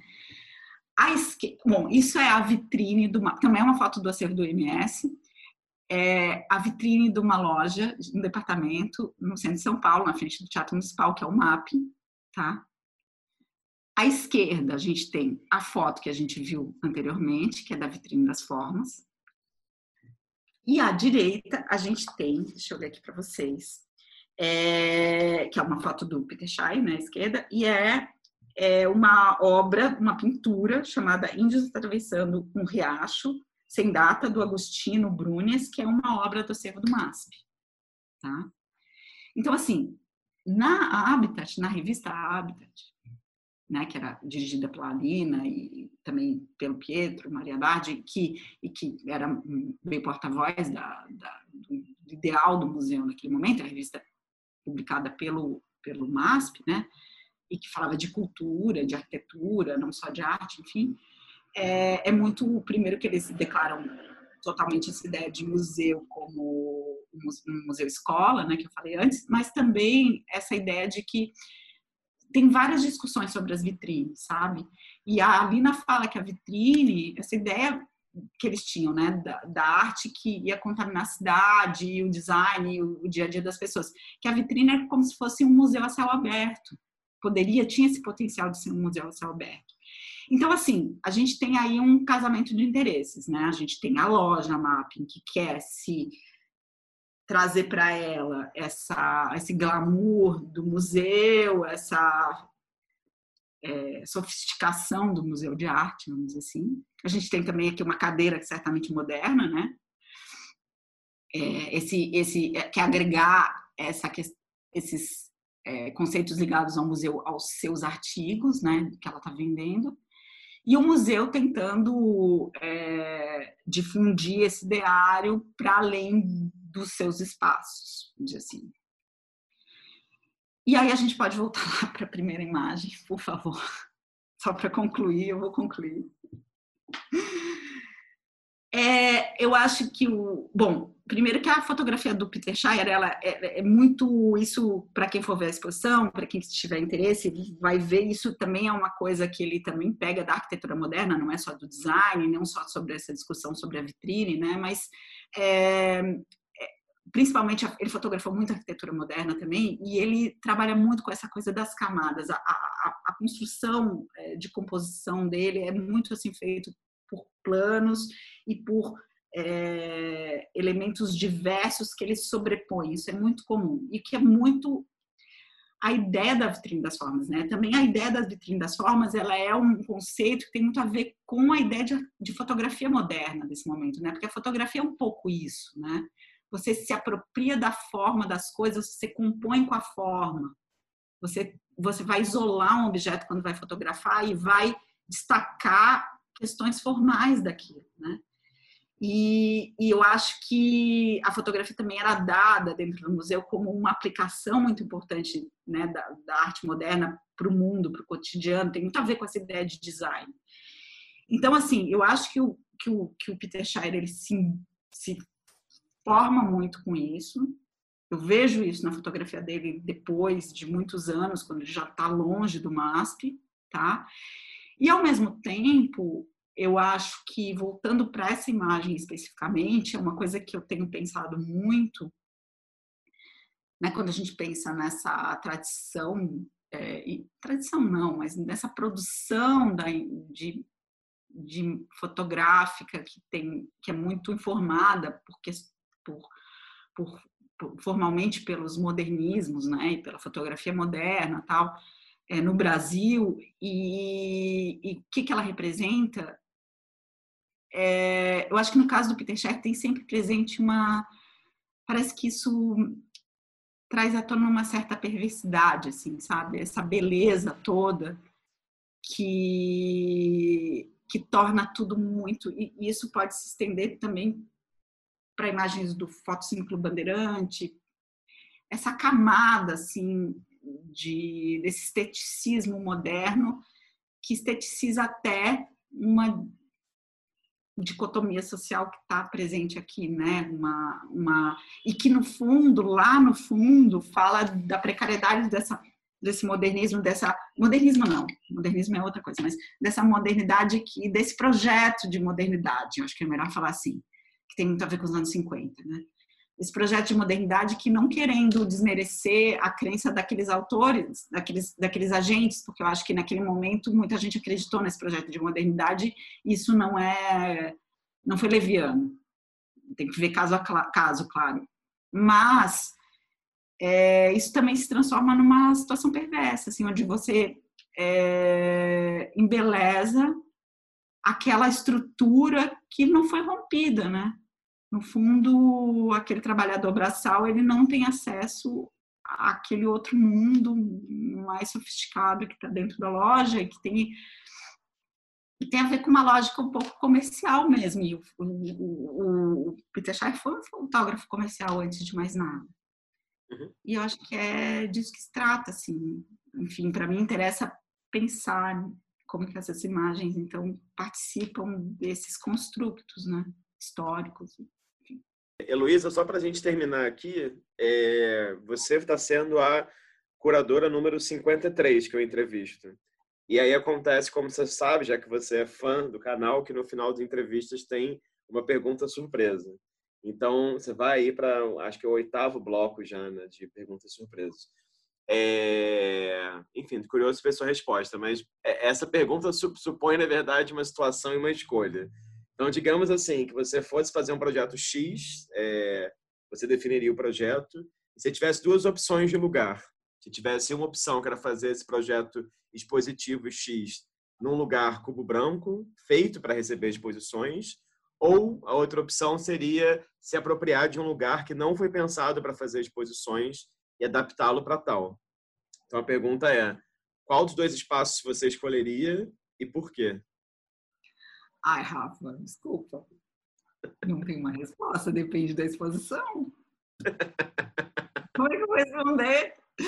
Se for uma exposição, sei lá, tipo conflitos que geram um caos, melhor chegar num lugar mais neutro que você vai construir. Depende. É, ah, eu não sei. Eu, eu acho que, assim, o que eu posso dizer é que eu gosto das duas ideias, tá? Acho que pensando em arte contemporânea, eu preferiria um espaço não neutro, um espaço mais vivo, tal. E se eu tivesse que fazer uma coisa mais de leitura histórica, dependendo mas também pode funcionar num lugar que não seja neutro. Acho que as coisas, eu não sei, assim, eu, eu não tenho, assim, eu, na verdade eu é que assim, é, por exemplo, agora me ocorreu, né? A gente trabalha com a Casa do Rio. A Casa do Rio não é neutra, é um pepino, desgraçado, assim. É super difícil. E aí você vai mostrar fotografia histórica, que tem que ser 80 looks, ou 60, 50 às vezes, uma casa que é de vidro, sabe? Realmente, tipo, ali é um problema. Eu prefiro trabalhar com a sala do IMS aqui paulista, que ela é assim, ela nem é neutra total, assim, mas ela é muito mais fácil de trabalhar. Mas se for arte contemporânea, por exemplo, a exposição do Rissala lá no Rio, ela, ela, ela, a beleza dela tem a ver com a casa, ela foi uma conversa direto com a arquitetura. Então, tenho uma preferência, assim, acho que depende do projeto e, tipo, francamente, é, se está num projeto que está a fim de fazer e essa é a condição que tem, abraça e manda ver, vai fazer, entendeu? Heloísa, queria te agradecer aqui seu tempo, disponibilidade, interesse Queria dizer, claro, foi muito bom conversar e aprender mais. Assim, acho que seu percurso também ele é muito peculiar. Né? Eu não acho mesmo, depois de precisar tanta gente, que todos os curadores e curadores têm, têm o mesmo interesse que você tem pela história, seja da arte ou não. Então, acho muito bacana. E acho que não só conflitos, mas mesmo as opções de pensar o Henri Sala e o Farok são exemplares quanto a isso. É, e também acho isso interessante escutar e aprender também que poucas pessoas têm essa intimidade com as reflexões sobre é, a relação entre a curadoria e os muitos e as muitas circulações da fotografia impressa. Mais que a fotografia impressa, talvez a imagem impressa no geral, né? E acho é muito bacana, não só na sua trajetória, mas em outros projetos que Moreira Salles e outras poucas instituições do Brasil fazem. Então, enfim, só para te agradecer pela conversa, expressar aqui a, admiração. É, não à toa, sou, enfim, um super fã do, do Conflitos. É, e é isso. E obrigado e desejar aí tudo de melhor nos próximos conflitos, nas próximas exposições, nos próximos projetos, né? Agora e pós-pandemia também. Muito obrigada também.